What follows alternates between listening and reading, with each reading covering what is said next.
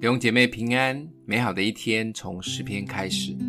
诗篇五十七篇一到六节，大卫逃避扫罗，藏在洞里。那时他坐着金狮，交与灵长，调用修要毁坏。神啊，求你怜悯我，怜悯我，因为我的心投靠你。我要投靠在你翅膀的荫下，等到灾害过去。我要求告至高的神。就是为我成全诸事的神，那要吞我的人辱骂我的时候，神从天上必施恩救我，也必向我发出慈爱和诚实。我的性命在狮子中间，我躺卧在性如烈火的世人当中。他们的牙齿是枪剑，他们的舌头是快刀。神啊，愿你崇高过于诸天。愿你的荣耀高过全地。他们为我的脚设下网罗，压制我的心。他们在我面前挖了坑，自己反掉其中。读诗篇最有意思的地方，就是可以进入人的内心世界，看见信靠神的人如何面对困难及痛苦时的内心挣扎，及与神的真实互动。更可以帮助每一位神的儿女如何面对自己真实的感受，也不用假装坚强。就像这一篇的背景是大卫逃避扫罗的追杀，实在是身心俱疲地躲藏到了洞里面。有趣的是，《撒母耳记上》二十二章里面记载，大卫藏在洞里的时候，在洞里面有一群受窘迫的、欠债的。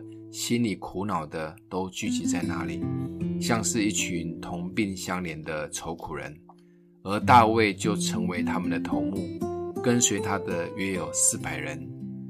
在洞里的这个时刻，反而是大卫心可以安静，也成为大卫东山再起的重要关键时刻。大卫在洞里领悟，依靠神比靠人更重要。根据统计，当困难或压力来临时，男人会习惯地躲到洞里，把自己藏起来，不讲话。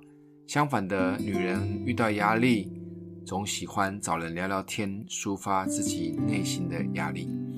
或许有时候真的需要把自己隐藏起来，但这个隐藏绝对不是逃避，不面对现实，而是像大卫一样，让自己藏在主大能的翅膀荫下。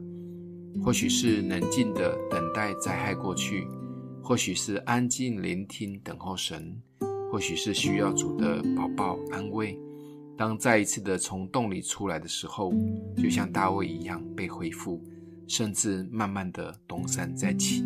这才是有意义的进洞，不是逃避，而是充电再兴起。今天默想的经文：神啊，求你怜悯我，怜悯我，因为我的心投靠你。我要投靠在你翅膀的荫下，等到灾害过去。我们一起来祷告：爱我们的父，你是全能的神，帮助我们可以常常藏在你大能的翅膀荫下。特别面对困难时，不逃避，而是依靠你的力量，面对一切的难处。奉耶稣基督的名祷告，欢迎分享出去。愿上帝祝福你哦。